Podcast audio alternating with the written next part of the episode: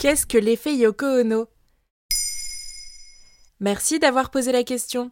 L'effet Yoko Ono tire son nom de l'artiste, chanteuse, musicienne et compositrice japonaise éponyme. Yoko Ono a surtout été médiatisée car elle était la compagne de l'un des quatre membres des Beatles, John Lennon. Elle a longtemps été accusée d'avoir accéléré la dissolution du plus célèbre des groupes de rock de l'histoire.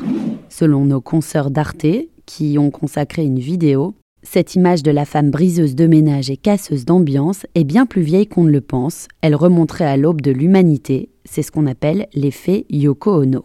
Comment ça? Selon la professeure allemande d'études sur le genre, Ulrike Auga, interviewée par Arte, l'effet Yoko Ono remonte en réalité à l'ère biblique, celle d'Adam et Ève.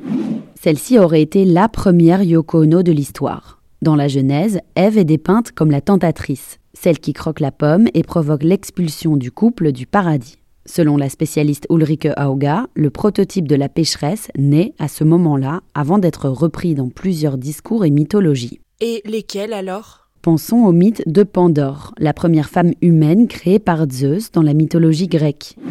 Elle a été conçue dans ce récit mythologique pour punir l'humanité tout entière. Parce qu'elle était trop curieuse, elle finit par ouvrir la célèbre boîte qui libère ainsi tous les maux de la terre. Elle donne alors son nom à une expression consacrée, ouvrir la boîte de Pandore pour désigner une situation lors de laquelle quelqu'un déclenche de manière inconsidérée une série d'événements ou une suite de conséquences inévitables et malheureuses. Et ce n'est pas tout, une autre figure incarne également l'effet Yoko Ono, c'est Lilith. Qui est-ce? La toute première femme d'Adam, qui aurait refusé de coucher avec lui, ce qui lui aurait valu dans l'Ancien Testament une mauvaise réputation.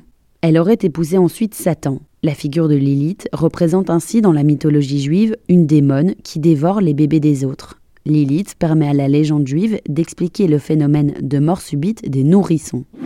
À nouveau, une femme se trouve responsable des pires malheurs, le fameux effet Yoko Ono. Encore des siècles plus tard, Lilith incarnera dans plusieurs productions cinématographiques de la pop culture une figure démoniaque. Toutes ces femmes, Ève, Pandore, Lilith, sont dépeintes de façon négative et ces interprétations de leurs personnages se pérennisent encore aujourd'hui. Par exemple Ulrike Auga évoque, beaucoup plus récemment, Meghan Markle, l'épouse du prince Harry. Dans les médias, elle est très vite représentée comme la vilaine tentatrice, roturière qui plus est, qui éloigne le prince de son cocon royal. Les tabloïds britanniques n'y sont pas allés de main morte quand le couple a officialisé son union. Voilà ce qu'est l'effet Yoko Ono. Maintenant, vous savez, un épisode écrit et réalisé par Johanna Cincinnatis. Ce podcast est disponible sur toutes les plateformes audio. Et si cet épisode vous a plu, n'hésitez pas à laisser des commentaires ou des étoiles sur vos applis de podcast préférés.